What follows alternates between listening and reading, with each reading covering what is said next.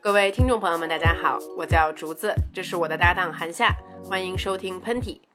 很荣幸的通知您，这档节目的两位主持人呢是两位来自北方的母狼。我们传播的内容主要是两位大龄剩女的心声，适合非典型女性饭后闲聊。如果您此时正在嗑瓜子、洗碗、敷面膜、葛优躺，恭喜您已经准确的抓准了本节目的调性。哎，又过了一个星期，一个一个星期过得可真快啊！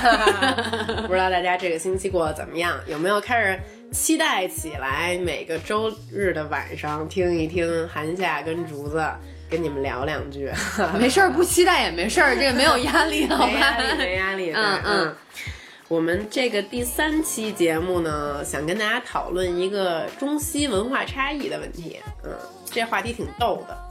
对我们今天不太准备跟大家聊一些太深的话题，太正经的，嗯，因为其实说实话，我们俩也没那么懂。没错儿。竹子作为一个这个怎么说，旅隐英居海外长达近七年之久的 人，还是有一些资格，嗯，跟大家聊一聊这个中西差异的问题哈。然后嗯我、我其实没有在国外生活过太长的时间，大概两年的时间。然后，但是我其实，呃，一怎么直跟北美有着捋不断，什么剪不断，理还乱，捋不断还不断， 剪还乱，哎嗯不还是怎么 说？ 这是关系啊，啊、我会一年大概去个两次的样子吧。嗯然后其实也有一些人情世故啊。要跟大家 complain 一下，嗯 对嗯嗯，我们就从一个很小的一个切入口先开始。这个对于海外华人哈，包括咱们自己作为中国人在国外，嗯、怎么处理外国的文化和你的本身的这个中国文化之间的这个差异？当一个既骄傲，然后但是又有亲和力的这么一个中国人呢？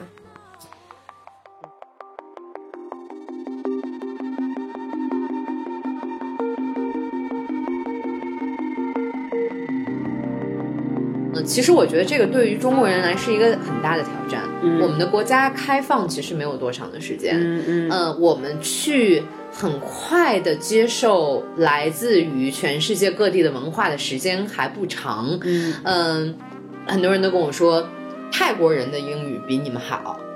嗯，那我去了泰国，我就发现大街上有好多东西是英文的，是，确实是。然后电视里边也有英文的电视，嗯还有一些惯常的用语和一些名词都是用英语。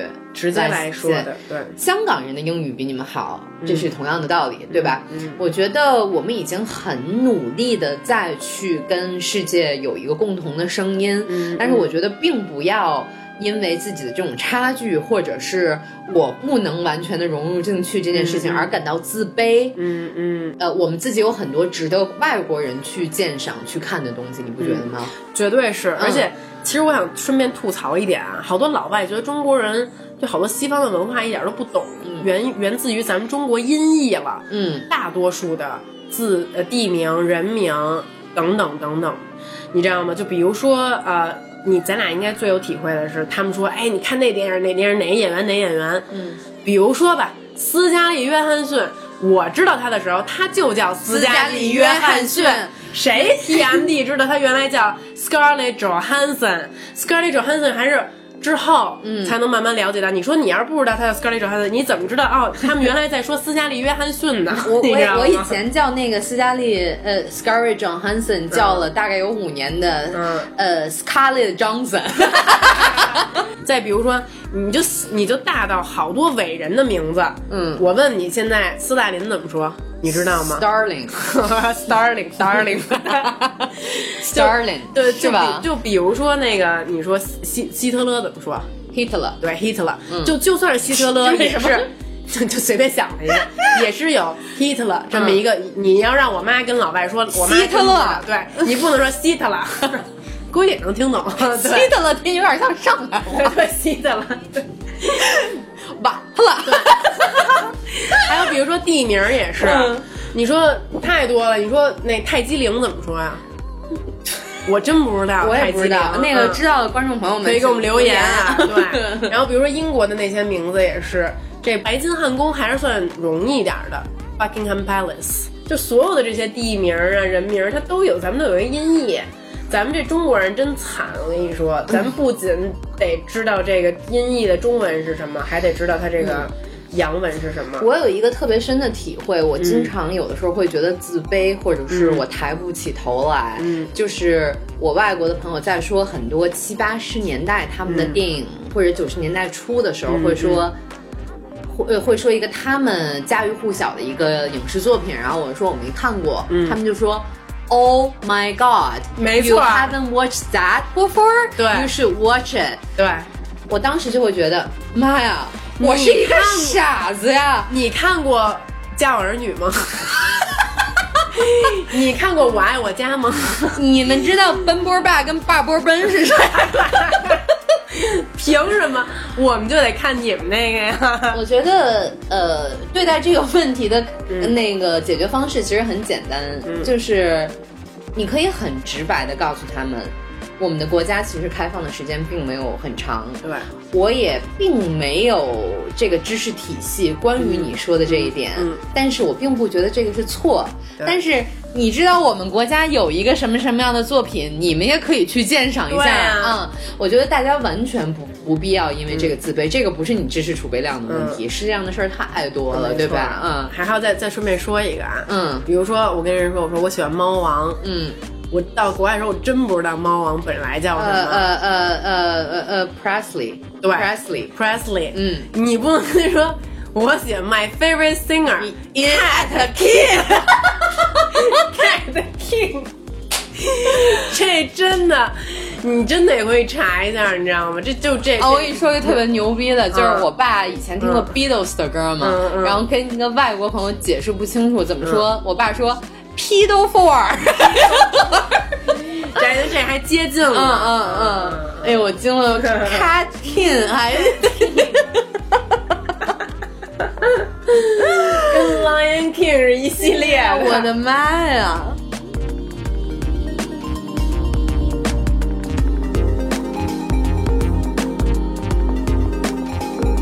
今天讨论讨论，你觉得国外最好和最不好的都有什么？咱先说好的吧。妈呀，真是思绪万千。当你问到这个话题的时候，嗯好的，人口素质呗。我其实挺喜欢听古典乐的，我这个在国外也会去音乐厅，在中国也会去音乐厅。嗯然后呢，其实古典音乐是一个挺好的一个呃一个很有趣的一个观察。首先呢，在国外去听音乐会的是以老头儿老太太为主，百分之八十九十都是老头儿老太太。嗯嗯，然后呢，但是在中国呢，去听古典音乐的，你猜，大多数都是年轻人，嗯，甚至有很多小孩儿。这其实就是一个文化文化积淀的问题。嗯，可能平均上来讲，可能在文化和艺术修养上，咱们还是有挺多可以向这个西方国家这个借鉴和学习的地方。说起这个好的点，我还是有一个嗯挺好玩的小故事要跟大家分享。呃，我们曾经在加拿大，我跟我男朋友有一个朋友，这个女孩呢非常有才，是一个建筑师，但是呢她非常喜欢穿露脐装，嗯 她又不是一个非常瘦的人，所以说。她的那个露脐装中间总会有三层其他 的东西，嗯然后呢，我就会笑话他，有有的时候我就会笑话他，我就说，哎，那个老伴儿，你看那个这个女的，她那个肚子上有游泳圈，她还穿露脐装，她真是太、太不怎么样了，就这看着实在是太不合适了。嗯嗯，嗯，每到这个时候，我的男朋友都会非常认真的纠正我说，那个是他自己的自由。你如果喜欢跟这个人交朋友，你就跟这个人交朋友；如果你不喜欢他的装束，只能是证明你没有那么想跟这个人交朋友。嗯在国外生活中，我最喜欢的一点就是我的自由度很高，嗯，我爱穿什么穿什么，我爱吃什么吃什么，我不会想说我明天穿这个是不是会有人在大街上看我，会不会觉得我胖，会不会觉得我瘦，嗯会不会觉得我黑，会不会觉得我白，这些都没问题。每次我来找韩夏的时候，韩夏都跟我嘱咐，别穿比基尼来啊。楼下了，我们楼下大爷说。 对， 哎呦妈！就是每次竹子来的时候吧，就是你们从远远的就可以听到嘚儿啦嘚儿啦嘚儿 啦嘚儿啦。嗯，对这这就不说了。还有什么好的地方？好的地方呢，展览特别的多，嗯，音乐节特别的多，然后这个文化生活特别的丰富。还有一个小的例子，嗯就是我在国外，如果看到不管男女，如果体型不是很健壮的话，一个人提着个大箱子上台阶儿的时候，一定会有人过来帮他。嗯我觉得这个是一个为别人想这样一件事儿。我不是说素质这个问题，如果你为别人想。说，哎，他现在是不是很累？那我就会去帮他一下。嗯，对然后嗯说到这个，我觉得每个餐厅基本上，呃，绝大多数餐厅都会有素食主义者的一个菜单，有嗯几道菜，它在旁边会可能会注上，这个是 V，、这个是 gluten free，、实际嗯上它体现到了呃比较细致的对和你不同人的考虑，嗯，还有包括如果你是残疾人啊，那各各处都可以见到各种那个 disable access，不仅为这个社会的大多数人的利益去考虑，并且会为少数人的利益去做比较细致的一个呃规划。嗯，我觉得这也是它好的地方。嗯，当然我们也在进步了。对，咱们也在进步。嗯，就好像把那个共享单车停在盲道上这种事儿就越来越少了，是吧？对对对嗯，咱们聊聊不好的吧。哎呦妈，太多太多了我比较了解的两个地方是美国跟加拿大，因为我在这两个地方都生活过一段时间。然后呢，我觉得他们对呃老年人的这个关注问题，呃，好像并没有我们亚洲的国家做的这么嗯细细细节化，嗯，因为。呃， 在国外的时候，我们经常会过到一些叫老人楼，然后在这个里面呢，就住了很多可能没有子女去赡养的一些老人。呃，当然我这是他们的文化问题，我不会谈得过多，但是感觉好像老年人有点成为被社会所遗忘的一代。嗯、我不是一个特别讨厌广场舞或者老年人活动的这样一个人，我觉得。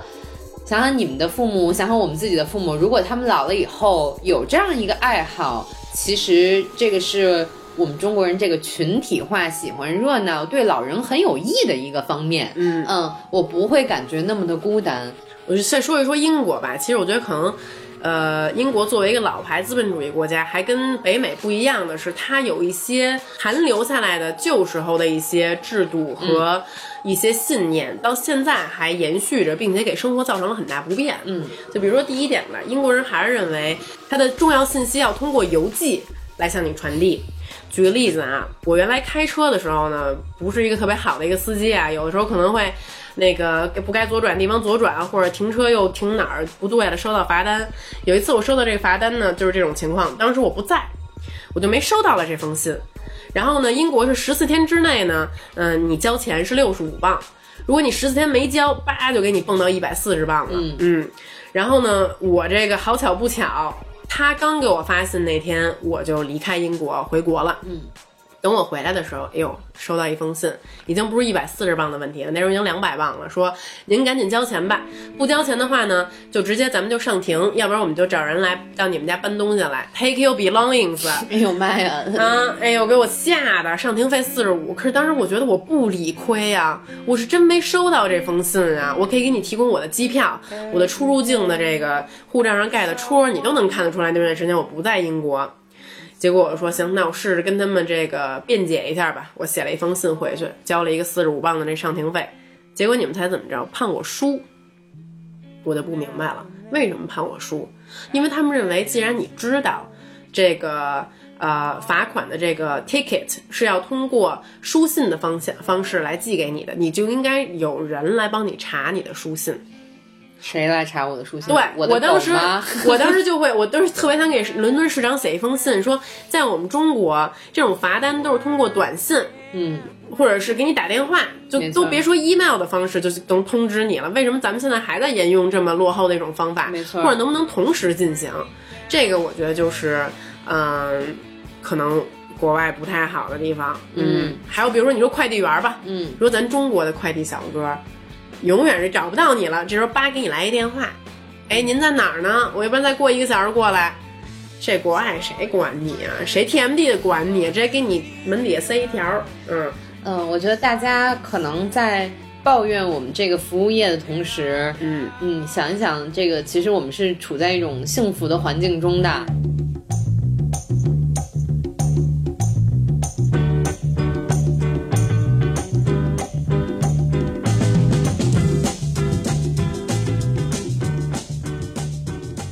咱们说说这个性别差异呢，嗯，因为我感觉这个国外，尤其是美国啊，女权这个运动者，啊反正是对于这个女性性别在社会上面所能应有的权益这件事儿是挺在乎的，没错儿，嗯嗯，我说一个我第一次感受到这件事儿的一个瞬间。嗯，我在我在加拿大读书的时候，我们会拍作业嘛，到最后，嗯呃，我觉得在中国很多，不你你们就是我们在拍作业的时候会有灯灯架儿这种东西，嗯铁的啊，挺重的。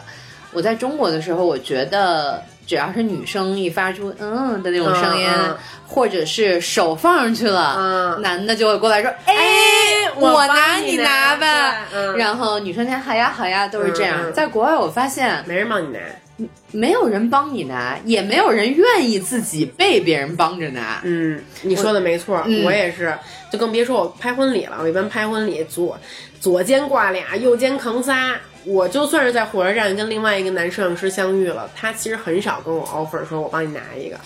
这个事儿咱们分情况，嗯比如说、有一些女孩儿她力气确实比较小，嗯，但是你们拆快递的时候 把把撕胶带的那个劲儿，到底是从哪儿来 的？没错嗯 嗯。但是我觉得这个分情况，如果真的是你力所不能及的情况下，让这个嗯呃男士嗯让男士伸一下小手也是可以的。对对对，嗯，但是我觉得你不能把这个当成你要挟别人的一个筹码。对对对。嗯但是你知道北欧有一些，北欧其实算得上是男女最平等的国哎家呦，他了们。都那个泳池里边就快光着屁股走了吧？啊，真是！嗯咱们当时嗯去冰岛不也说了这个问题吗？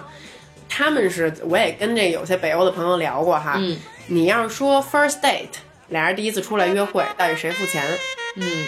人真得 AA。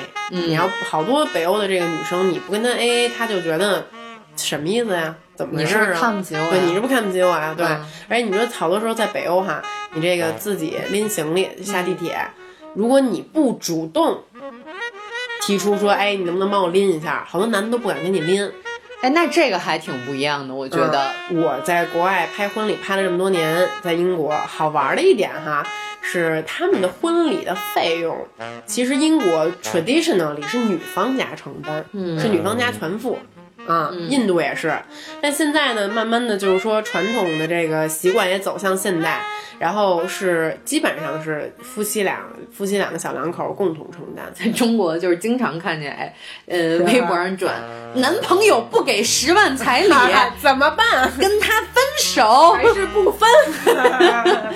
当然，咱们这都是存在文化差异，这个很难很难说这事儿。那个对吧听众朋友们，这个这些都属于我跟竹子的一面之词啊，大家那个不用非得往自己身上套，嗯呃就收他们彩礼，咱们就收十万哪儿够啊？ 电视嗯能买一一百八十寸的，我跟你 说给我来一电影院。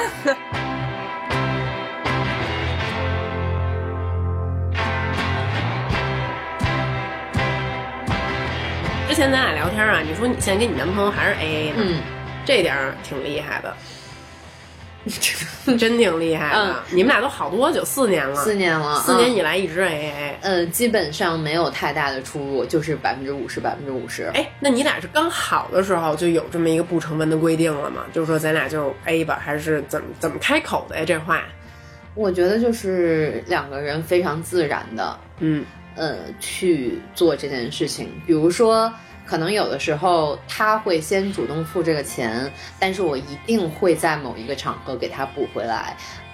嗯，不管是吃饭、出去玩儿也好，还是我送他礼物，就是我一定要在自己心里把这个空填上。为什么呢？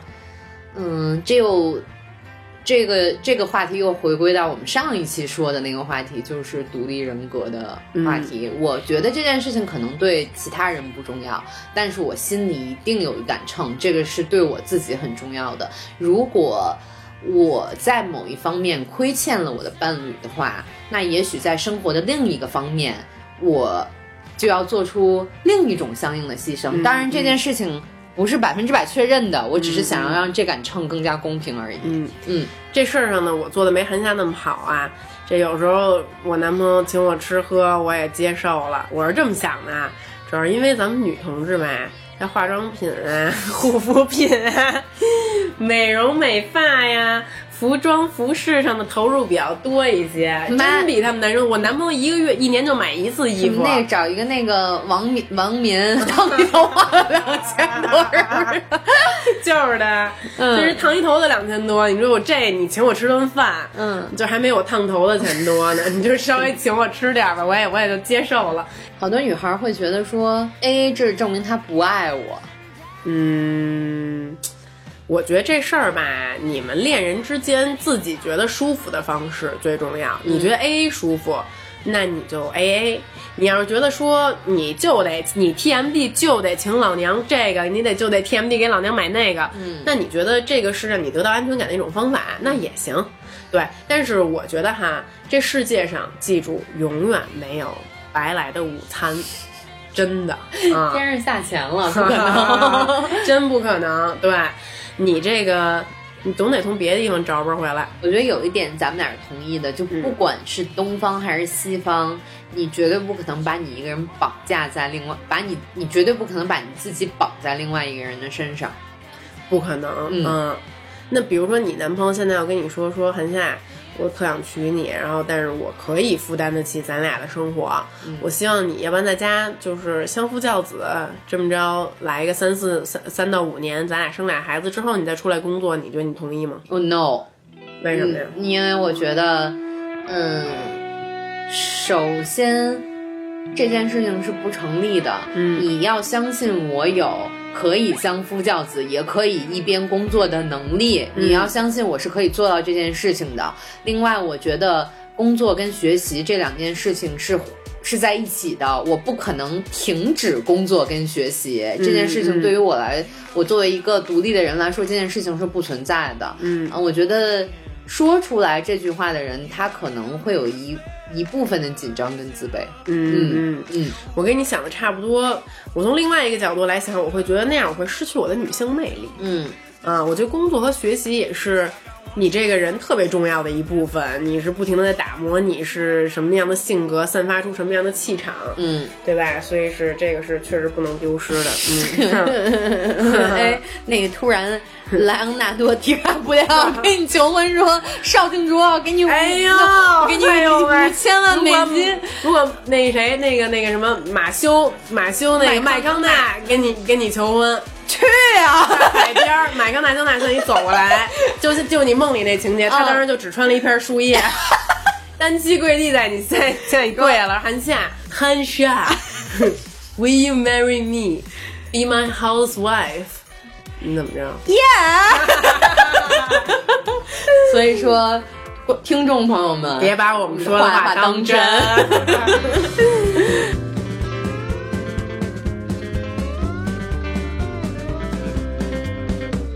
呜啦啦啦，火车底随着噔噔的马蹄，小妹妹吹着口琴，夕阳下美的剪影。我用子弹写日记，绝少忘哎呦了，你说咱们小的时候都经历过那种往英文歌词上把汉语补充上的那个， 有有有都有。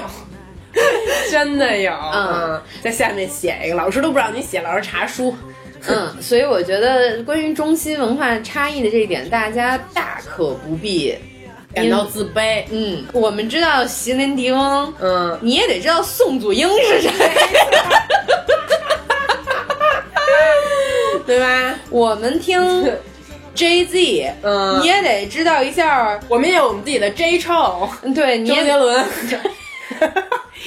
你们听 JZ，我们听 J 臭呢还。嗯嗯呃，咱们说到这儿了，现在就给大家送上一首来自四川的 trap 音 乐，让大家体体会一下我们这个国粹，好吧啊啊，，我们来一嗯首。 What the f- Hey, it higher, it higher, it higher.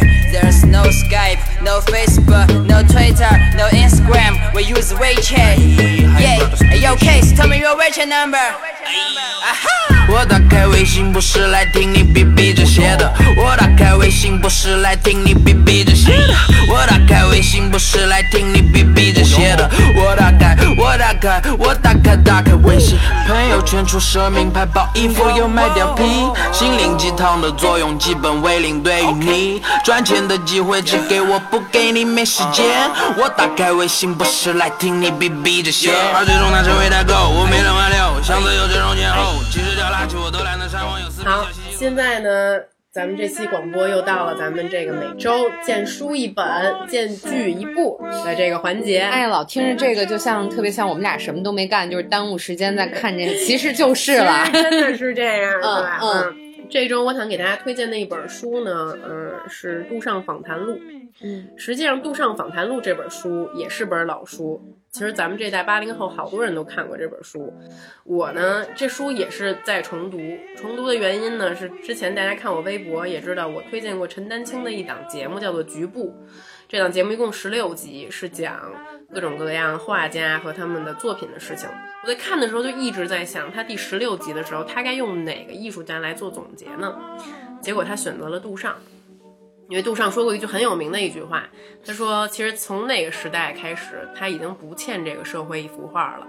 呃，画家的这个身份已经从匠人慢慢转转变到了一个艺术家的这么一个身份之中，他不再需要为谁作画，而是为自己的所思所想而去作画。呃，在编制这本书的时候，其实陆尚已经很老了，然后呢，他离他去世其实没有太远，你能感受到一个真的充满智慧的老人，嗯，把他一生琢磨下来的很多对于艺术的见解呀、哲学的见解呀、嗯，都说尽了，说到位了，而且是。嗯，非常的有智慧，嗯，然后这本书其实一点都不厚，很薄，嗯，我倒是挺推荐大家再拿来重新的这个赏玩阅读一下，很有意思，嗯，我现在介绍的剧全都是今年出的，因为我觉得今年的美剧特别有意思，嗯很多都是在针砭时事的。嗯，大家也知道，就美国的去年发生了什么，这个对于很多美国人来说是一个不小的打击。当然，这个政治的事情我们就不呃很深入很深入谈了。我今天给大家推荐的这个美剧叫《傲骨之战》，然后它的英文名是《The Good Fight》。然后呢，它其实是之前非常火的一部电视剧叫《The Good Wife》的，呃，也就是《傲骨贤妻》这部剧的一个衍生剧。嗯、很多美剧或者关于女性的题材的电视剧或者电影，其实他们把这个女性的坚强建立在一种跟男人关系失败，在对自己一种重新洗涤和重新认识的基础上。但是这部剧它讲的都是很多女性的律师，嗯在怎么，呃。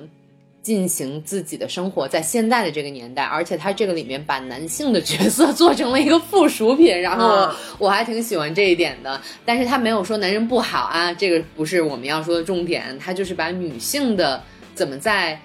呃，法律的这个职场上工作的这个点更加的放大放细，我觉得它是一个很好的打鸡血的一个电视剧。如果你觉得妈呀，我今天怎么办？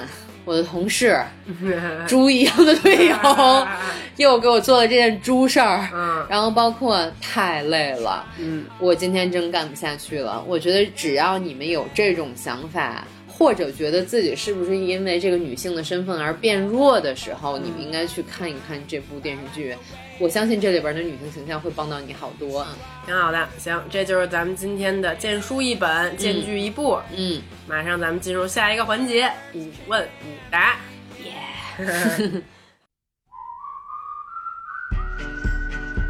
耶！第一个问题呢，这位网友说想问问你们俩，呃，关于自律的问题，你们是怎么自律的呢？谈到自律这两个字，我们简直就是弱鸡中的弱鸡。倒数中的倒数，其实我们俩都真的的不太行，自律上面，我觉得可能这个百分之八十的听众都比我们强，我也觉得，嗯，嗯，但是说一件坚持的事儿吧，坚持的事儿哈，嗯我觉得，哎呦喂，想不起来、啊，不坚持，这不人生什么中都没有，坚持过，人生就在于 relax， 人生就 在于 give up，对， move on，give up。我觉得我干过最自律的事儿，是不是两天敷一张面膜？ 没有没有，我觉得我比较自律的事儿应该是，嗯，我真挺就是。比方说，我一个事儿忙完了，或者是我觉得自己需要充电了，我真不出门儿。就是你再用什么呃诱惑我去这儿玩，去那玩，去那儿玩，我就不去。我觉得这一段时间就是应该属于我自己的。 哎，说到这，其实我跟你挺像的，嗯我也是在这方面，如果自律可以用这个来衡量的 话，就对，是这就观听众朋友们听，这不就是两个女的在家躺着没吗？错，就在家躺猪。 我也挺在这方面，我也挺自律的啊。哦，还还有一个就是你喜欢看电影，我喜欢看书，嗯，这方面咱俩还挺自律的哈，这算吗？ 我觉得不太算。下一个问题，下下一一个个问问题题，，这个有一位听众朋友问说，你能告诉我怎么交男朋友吗？这你就问对人了，比起自律的那个问 题，这我们俩给给你讲一集，我们俩什么都不会，嗯就会交男朋 我会交你先说说，嗯，我觉得好多人都问我说。我我喜欢一个男孩，我特别特别喜欢他，我不知道他喜不喜欢我，不知道该怎么开口。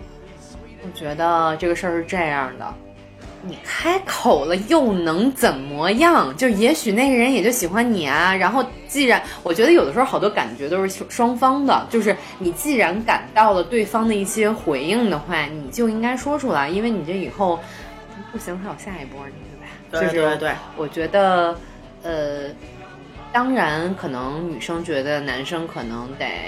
嗯，先来找我告白，我觉得这没什么错儿，但是你得给人家机会啊，就是你你不要告白，但你要创造告白的机会，这就是怎么撩，你知道吧？嗯，我觉得是第一呢，呃，是尽量多认识一些朋友，这个还是挺重要的。嗯然后呢，第二呢就是，呃，还是要稍微注意一下自己的这个外形，因为这说白了哈，女人进化的比男人完全，嗯咱们可能没有那么在乎他们的外形，但是他们呀，还真是挺，就是多多少少挺在意这个外形的。嗯，也不用说多漂亮吧，收拾的干净得体就可以了。嗯然后我我的第三是性格特别重要，嗯，其实到头来，呃，外表都是浮云，最重要的还是这是不是一个可爱的女孩儿。，而且好多女孩儿老跟我说，说我这个择偶标准，这男生必须一米七八以上，必须长得有有一点点像吴亦凡，是啊必必须那个，嗯、呃，研究生学历以上，必须一个月挣两万块钱。嗯，嗯那有这样的人的话，那还能是 那那还能剩下嗯还能剩下，还能有机会。我觉得，就首先交朋友的时候，先保持一个开放的心态。嗯也许这个人。不符合你所有的择偶标准，但是他身上有一个特别好的闪光点，就能打动你。嗯，嗯，所以我觉得我们对人对自己都不用那么的苛求。嗯还有我说一个观点啊，就是像刚才如果遇到了这种男生，可能一开始你并不是特别满意，咱先练着手啊。嗯，恋爱也是一个熟能生巧的这么一回事儿，我真这么觉得。你说咱们十八岁的时候知道怎么谈恋爱吗？瞎知道怎么撩吗？瞎 TMD 的谈、啊，对，瞎 JB 的谈啊。 你说现在都老娘们儿了，就是这见多识广，自然就知道了。这跟什么学习啊、工作一样，都得积累经验值。嗯，你先建一个练习场，这个李丁儿练着，这个王强练着，李丁跟王翔是什么鬼？李丁，李丁，李丁，这是我男朋友李丁。这是我男朋友王强，我我就跟是咱。俩挺配，咱俩是王红和李李青。丁、李丁跟王强，大家就是，如果你们的男朋友叫这两个名的话，请不要不好意思那 个李丁，下一个，下一个问题，这位网这位网友说，呃，请问你们如何面对遗憾？这问题问的挺有水平的。妈哎呀，我的人生太多遗憾了，突然想起来。嗯，你最大的遗憾是什么呀？我最大的遗憾太真的有点多。说我一大个学选专业的时候有挺多遗憾的，嗯，因为我这人好奇心强嘛。我我们跟你暴露一个竹子姐姐的秘密，啊怎么了？这个人曾经在高中的时候去北京周边的一个小 小地方叫密云，嗯，参加过航模比赛对，，我还拿了一个，我还拿了一个第四名。高考我是北京北京市科技大赛航模组第四名，高考加了二十分呢。嗯，对，所以我这个真的是一个好奇心很强的人。我有特别多想学的专业，然后呢，这些都算遗憾，因为你人生只能选择一个大的一个方向去发展。那毕竟我不是那个那个谁，那个达芬奇，你知道吧？人家什么都。为什么 compare 自己读达芬 奇？达芬奇什么都懂啊，嗯， 他又会画画，又会造飞机，什么都知道，又是一个科学家，又是哲学家，就对我们这种平凡之人，总要做出选择。我觉得我就，我现在跟大家说一下，我们俩正处于一种抠脚的状态，在跟大家说话。真的是在大巴口。大巴抠， 在聊达芬奇，所以这个可能是，呃，职业的选择算是一个遗憾吧，嗯。我最大的遗憾是我没有早一点儿出去玩儿，就是不是我最大的遗憾是我没有早一点儿出去看看。就当时我其实挺想是高中毕业就去申请一个外国的学校，然后但是当时就觉得，哎呀，我得有一个什么本科的文凭啊，一个研究生的文凭，就没有去想这件事儿。结果我走的时候，其实我已经快二十五了。嗯，但是就是你已经把你人生最不怕累的那两年给错过了，然后但是我觉得，嗨，就 都挺好就的，就两边都经历经历啊。就是你在中戏的日子也很快乐嘛，啊，对，那倒是是吧啊、嗯那就是嗯、我现在是觉得现在在一个信息这么透明的一个时代，我觉得想做什么事儿，只要这个想法是驱使你的，那就没什么问题。嗯，怎么人家问的问题是怎么面对遗憾？ 怎么办呢？怎么面对遗憾啊？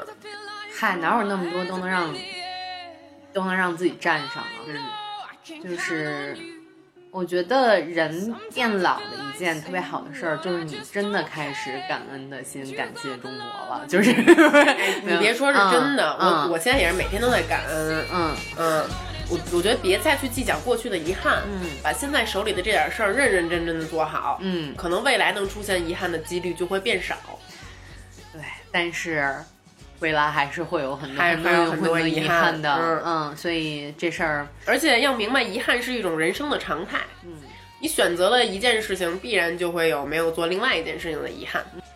行，下一个问题说，你们俩都是自由职业，可以跟我说说自由职业的坏处吗？ 太多 了，有了上对儿没下对儿啊！嗯，哎，你就是那种有过，嗯，觉得大家都不要你、不喜欢你的，在家哭那种吗？那我倒没有，你有？有， 然后，但是我是觉得这事儿这么这么看的，有的人他就喜欢上班儿，嗯有的人他就不喜欢上班儿，嗯，我觉得这都有好处跟坏处，但是你均衡一下，这个好处跟坏处哪个比较多？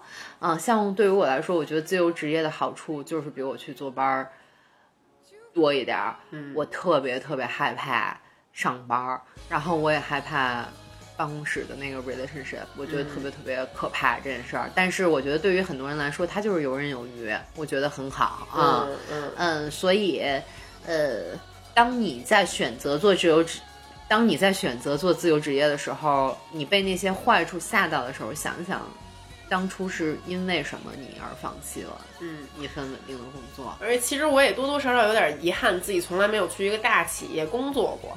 对，我觉得去体验一种成熟的制度，去体验一些员工福利，比如说什么能发个油卡，发个什么超市卡。我的妈呀！我就是咱那就都没体验过这种事儿，抽一个 iPhone 什么之类的对，什么年终什么大会，那叫什么春节他们的那年会，嗯，咱跟谁过年会去啊？自个儿在家吃包薯片 儿。最后一个问题了，嗯哎，又不知不觉进入了节目的尾声、嗯啊。这最后一个问题问的是，嗯、能跟我们说说英语口语怎么提高最快吗？我我觉得有一点是，嗯、大家总是会拿着一种先怕的情绪去面对学英语这件事情，但是我觉得英语可能跟吉他。跟学吉他跟什么学跳舞是一种事儿，就是只要是一门技能，它总会有一个窍门儿。嗯，那你要去做的就是摸索适合你自己的那个窍门儿。对于我来说，就是我当时看美剧啊，然后我看那个《Gossip Girl》，你知道吧？然后 就是哎那呦我的种妈呀，你也是看《Gossip Girl》的人，你可喜欢了是吧？嗯巨喜欢啊 Nate，嗯，就是你，我知道你们都选 Chuck，但是我嗯选 Nate，、但是咱们现在的听众可能都已经不知不知道高什么是 Gossip Girl 我就看一遍有字幕的，看一遍没字幕的，嗯。这个对我帮助很大，然后结果学了一口特别 bitchy 的 英语。对我来说，其实我觉得听力空间特别重要。我觉得口语其实跟听力有特别大的关系。这个听不仅仅是看美剧、听广播，把自己浸泡在一个英语英语式的环境之内。举个例子，我曾经一度挺想学法语的，我自我自诩是一个英语的那个模仿能力挺强的人，但是后来我发现说法语的时候我会害羞，不敢开口。但是我在法国玩了三天之后，哎呦妈呀！叭叭说，能说的全都拽出来。你也知道我在日本什么状态哈，就会两句日语就开始跟人一路白话。 竹子在日本打出租的时候，他想说 “go front”，司机没听懂，嗯，竹子就当时灵机一动，大声说出来了 “front door”。 对，不是好大路。在节目的尾声，我们为大家送上一首好听的英文歌曲。 哎 A B C D E F G， Dog, a deer, a female deer。 嗯，挺好的。啊。嗯，我给我们为大家放上一首美妙的英文歌曲，然后祝你们下一周可以多背几个单词。嗯嗯 对，你看到现在我都还在背单词呢，我就爱背单词。这个英语真的是每天都要用，每天都要练，才能有稳步的提高。咱们呀，真的是一口吃不了一个热胖子。哎，怎么说来着？就一口吃不了一个胖子，不是热胖子， 那是一口吃不了热包子，心里吃不了热豆吃不了热豆腐， 一口吃不了一个热胖子。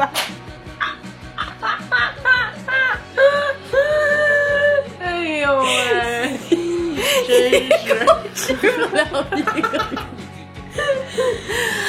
凭什么这胖子是热的呀？观众朋友，所以你们也知道，我们俩就是这种展现出来的一些，你们觉得是学识也好，就是真他妈的都是假 的。都是都 TMD 是假的， 都 JD 是假的。呀，啊我的妈呀哎呦，行了行了行了，嗯这个祝你们有一个美好的周一，嗯咱们下周再见，OK，咱们用英文给大家打一个招呼，说再见吧。Uh, ，See you later， 啊、s e e you next week 。OK，拜拜拜。